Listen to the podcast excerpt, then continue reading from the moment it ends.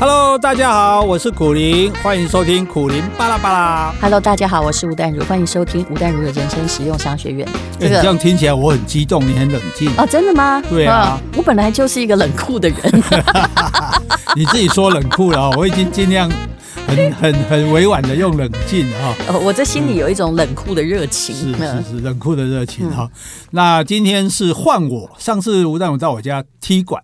结果在我家睡睡着了哈，我们家很舒服，对不对？好，那现在呢？今天换我到台北来踢馆哦，在飘着细雨的冷冷的台北，在一个我们新的豪华的录音录音室，对对对，在录音室录音，这个诶，好像又回到昔日的岁月了哈。那今天呢，我要来讲一下吴淡如，问一下，替大家问一下吴淡如不为人知的一面。啊，也就是你这样会紧张吗？不会，不会啊。你觉得说你什么都人家都知道吗？但是你要确定我会讲实话哦。对啊，对啊，我们想办法逼供你这样。就是说，呃，吴淡如怎么讲？吴淡如是一个作家嘛，哈。虽然你有很多很多的身份，然后，但是你毕竟，呃，一开始被大家知道的时候，你是一个作家，哈。是。那想请你说一下，哈，你当初，哎，你是读中文的吗？我不是，我是台大法律系，台大法律系了。然后我们是那个祸国殃民的啊！好好，对对对。哎，这个这种你看，Podcast 多自由，只有在 Podcast 是这样讲，不然那个什么又来了，管我们哈。法律系的每个都都都呃都影响我们很大哈。哎，对，每党都有，对不起，我很公平。那这个你做你法律系读完去读中文研究所，那你到底是什么时候开始写作的？十岁。十岁就开始写作，那是写 我小姐，我是问你写作，不是问你写作文。我真心告诉你，我是在写作哦，真的啊！而且我十岁立志当作家啊，是哦，因为你也是宜兰人嘛，对不对？是，我在一个那个宜。真的没有什么东西的，好山好水依然长大，嗯、但是我从小就有点臭屁，所以没有什么太大朋友。嗯、那老师呢？我又觉得小学课程真的很简单，嗯、所以我就发展出一种很奇特的特长。在小学四年级的时候，有一天呢，我表哥载我，我的脚就卷进了那个脚踏车后面的轮子，就绞烂了，哦、你知道吗？哎、真的很可怕。那时候医生告诉我，我大概半年都没有办法站，大概可能长达一年，然后又休学的。这很奇怪，我的休学好像没有真正停止，反正我回去也还是赶得上。反正你也不想死，你你你休学，你去上学也是在休学。对对对，差不多。我其实是一个很飘忽的小孩，就是说我都会考试，但是上课如果你讲不好听，我也没听。我是个阳奉阴违型的人。所以对我们这种聪明的小孩，这读书是很痛苦的，因为太简单了。哎呦。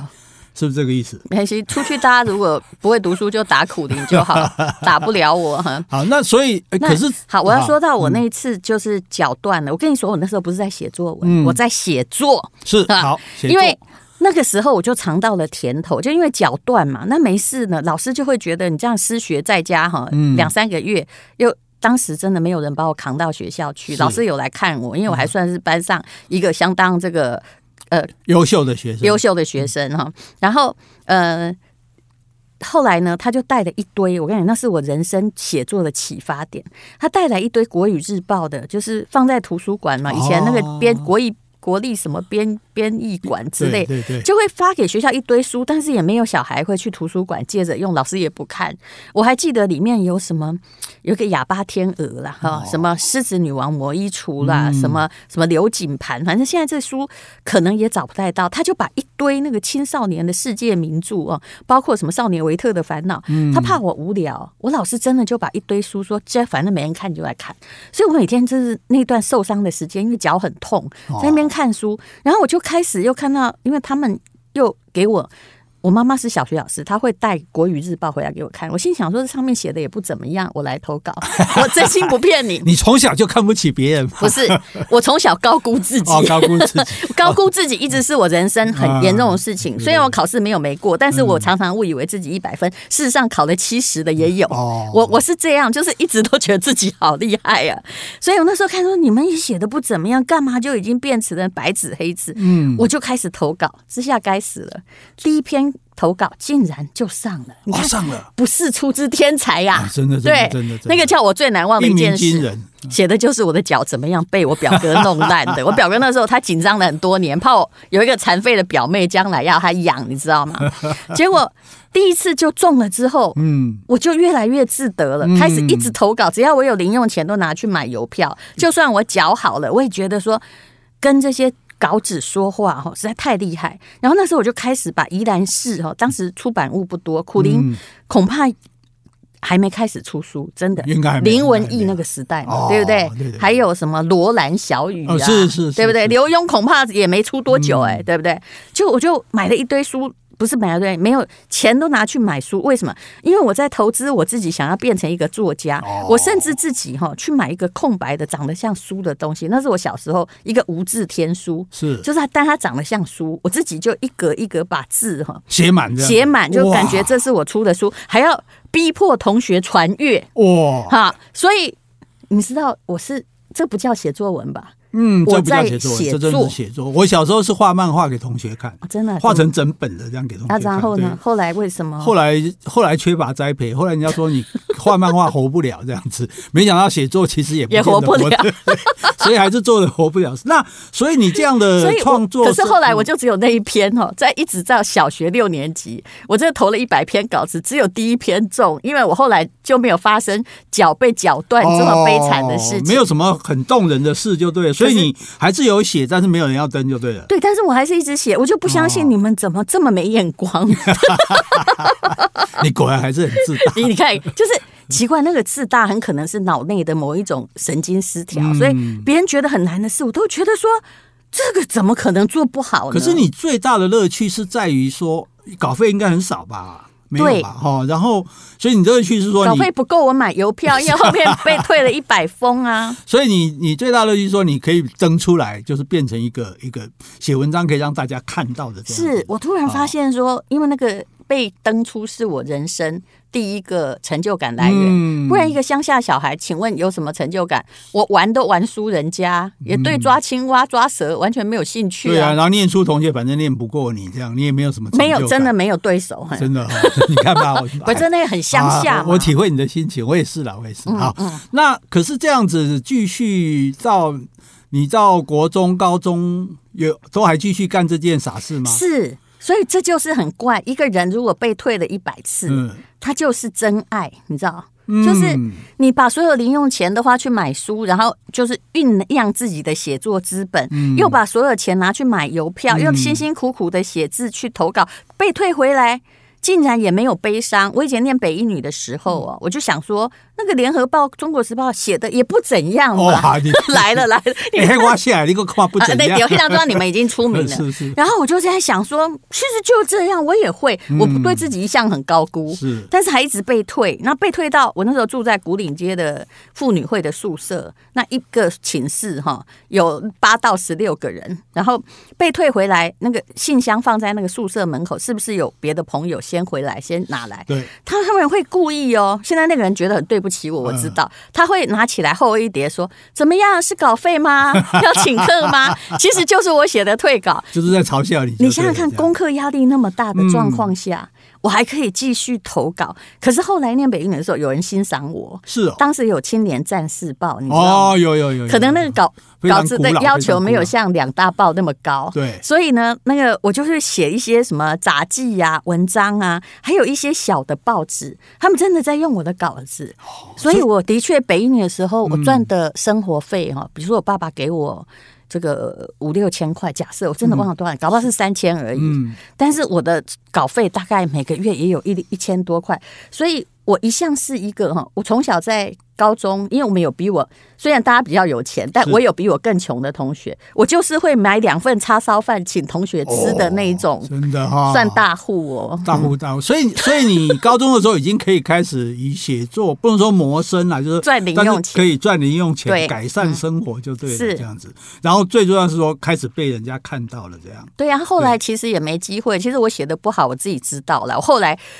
往后看马后炮，我才知道。嗯、所以当时如果不是苦林在我大学的毕业的时候把我介绍到一个出版社，他当时也不认识我啦，可能就是因为看我长得年轻貌美，然后干嘛干嘛瞪眼睛？哎、欸，我在回想年轻貌美的你，这有点困难，让我想一下。不要这样，我从前我本来也假装温柔过，不是，就是说，所以你，但是，那你到底在什么时候觉得自己？写的写的不错了，因为你到现在讲还是你觉得还是写不好嘛？什么时候让你觉得？我一直觉得我写的不错，一直直到老了才知道自己其实写不好啊。没有啊，我这意思说，年轻的时候你知道说哦，比如大报纸不登你的作品，那什么那那你的你怎么样的？什么时候你才只觉得说，哎，我真的可以做一个作家了？其实从你帮我出第一本书的时候。后来卖的也还可以，然后你有没有发现，苦林当时你是不是有讲过一句话，说当时你看见能够红的人就是张曼娟，有没有？嗯，侯文勇跟吴淡如，你有把我算进去？有有。然后有一天呢，他侯文勇还请我吃饭，他把你这句话转述给我，我记得那时候是我。二十九岁的时候，哇，他的意思为什么侯文咏请我吃饭？因为这三个人只有我还没红。哎，你也有红啊，你是慢慢红，人家是一下红。因为我花前面第一本书、第二本书还好，那偶尔我兼差之作，比如说像《牯岭街少年杀人事件》也还好。可是我真的自己写的东西，嗯，还真的卖三千本就已经太多了。所以，但是你你可以知道，一个人哈被退稿一百次有好处。只要有出版社帮你出书，就算没有人买，我没有沮丧过哎，你是很开心啊。对，那不是真爱是什么？所以到最后那一年，我真的三十岁那一年，我变成一个畅销作家。但那年我家还发生很多事，比如说我弟弟去世。但那突然我变成畅销作家的时候，你知道我那一年多好笑吗？就是我不知道我赚了多少稿费，因为我有工作，钱是会进去。是前一年我还可以。退税四千块的稿费，你知道稿费十八万可以退税。嗯、第二年那个畅销作家，我发现我要缴两百万给国税局。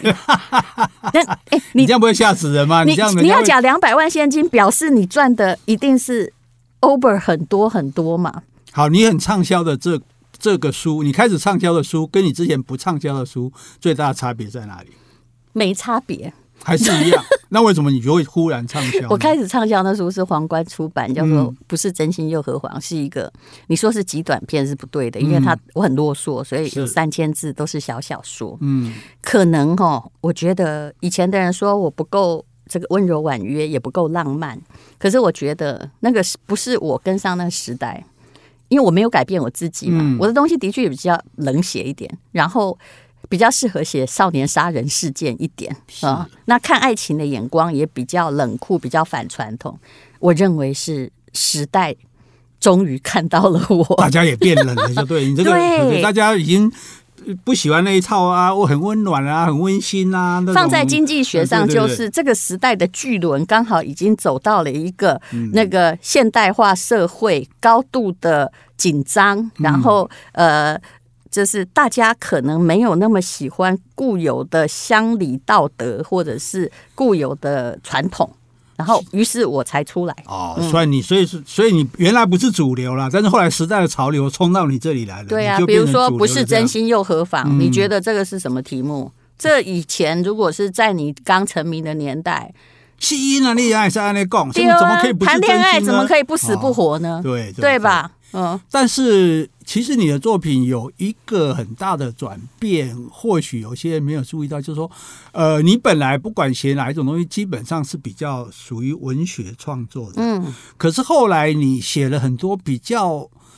就不能说是指导人生了哈，就是比较是是呃启励志式的，或者是启发式的，或者就是说告诉人家该怎么做，该怎么做的哈。那照理说，你作为一个文学家，你应该去追求你的文学成就嘛哈。那写这样的书，当然他还是会受欢迎，可是基本上就会不会，人家不会把这个东西当文学书，不会置于庙堂之上，当经典文学写硕士论文来膜拜。是，所以呢，请问。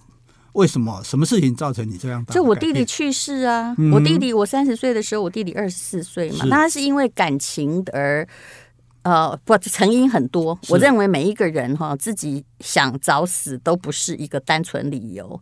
那么，所以从那一刻开始，我其实心里有一个感觉说：好了。吴淡如哈，我都会跟自己对话哦。你别再那文绉绉的，我可以告诉你，你也没有那么足够的才华去得诺贝尔奖，何况台湾也没有人得过。那么，如果今天你到底想写什么？后来我就开始做自己了。